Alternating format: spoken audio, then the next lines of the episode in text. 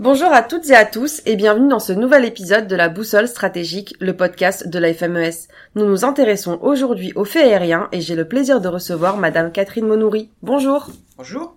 Catherine Monoury, vous êtes double championne du monde de voltige aérienne, présidente de l'Aéroclub de France, ancienne directrice du musée de l'air et de l'espace et membre de la réserve citoyenne ADER. D'après vous, d'où vient ce désir de vol chez les humains? Ah, je, je, crois que le désir du vol est profondément ancré chez l'humain, parce que en fait, si on réfléchit bien, on est tous capables de marcher, de courir, de danser, euh, de nager, voler. C'est vraiment impossible voler comme un oiseau. C'est peut-être la chose qui peut vous sortir de votre condition terrestre, qui vous donne un, un peu d'ampleur pour euh, pour voir le monde différemment. Je crois que euh, si on voit le mythe d'Icare, on a toujours rêvé de voler pour fuir, pour connaître, parce que si on, si on regarde de plus haut, on voit des choses, on apprend des choses, et puis pour le plaisir. Et par rapport au, au fait que vous soyez une femme dans ce milieu un peu d'homme, comment, comment vous l'avez-vous vécu?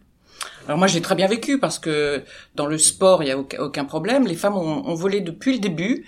Euh, dès les premiers vols, on voit, on voit des femmes qui, qui s'intéressent et qui, qui, vont piloter, qui vont pas seulement passagères. Euh, aux grandes dames, souvent des hommes qui disent euh, par exemple, celle qui voulait monter dans les ballons, l'Académie des sciences très sérieusement avait dit que les organes féminins seraient sans doute trop fragiles pour supporter un effort pareil. Alors, euh, depuis euh, maintenant qu'on voit et qu'on prend DJ, on s'est aperçu que c'était faux.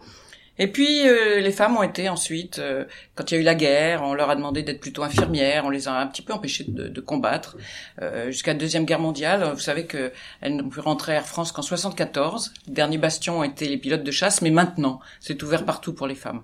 Mais c'est vrai qu'elles ont dû se battre un peu contre les conventions, contre le conformisme, pour dire mais pourquoi pas?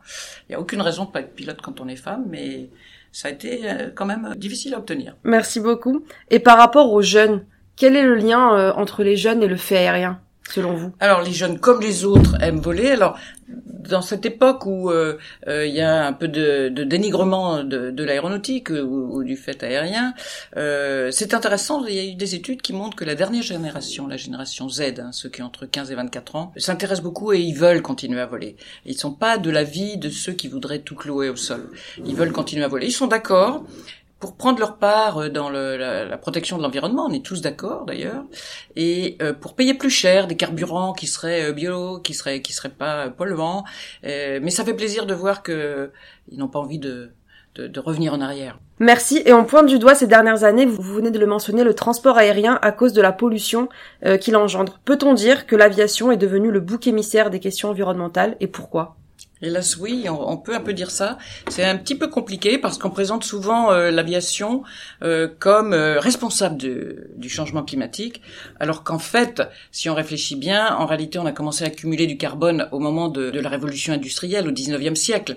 Et l'aviation, le vrai transport, les premiers vols sont dans les débuts du XXe siècle, le vrai transport commence très légèrement en 1930, mais l'aviation pour toutes, elle date de, des années 80, le low cost c'est 90. En fait, il y a 40 ans que euh, euh, participe à la pollution euh, par, par ses émissions de carbone, effectivement, qui sont très, il y a eu des études aussi qui sont assez raisonnables. C'est 14% euh, de tout le transport, simplement 2,5% en moyenne pour tout le transport aérien dans le monde.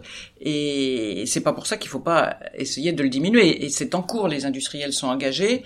Mais néanmoins, on parle toujours de ce qu'il y a de, négatif, c'est-à-dire cette, cette part pollution, en oubliant de dire tous les efforts qui sont faits par les industriels depuis déjà des tas d'années, parce que même pas par euh, par altruisme, hein. ils l'ont fait parce qu'ils ont intérêt à consommer moins, intérêt à, ce que les avions soient moins lourds, qu'ils emportent moins de carburant. Et donc euh, l'aviation est, est, attaquée de façon démesurée. quand on réfléchit, on se demande pourquoi. Est-ce que c'est une volonté politique? Est-ce que c'est une méconnaissance? 90% des gens en France se trompent sur euh, le niveau de pollution de, de l'aéronautique. Je vous remercie pour ces éclairages. Un mot de la fin? Vive l'aviation.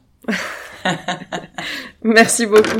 J'informe nos auditeurs qui voudraient en savoir davantage que vous avez prononcé une conférence intitulée Pourquoi le fait aérien reste important au XXIe siècle, disponible sur la chaîne YouTube de la FMES. C'était la boussole stratégique avec Catherine Monory sur le fait aérien, un podcast que vous pourrez retrouver sur notre site internet fmes-france.org, sur les plateformes de podcast et sur nos réseaux sociaux Facebook, LinkedIn, Twitter et Instagram sous l'intitulé Institut FMES.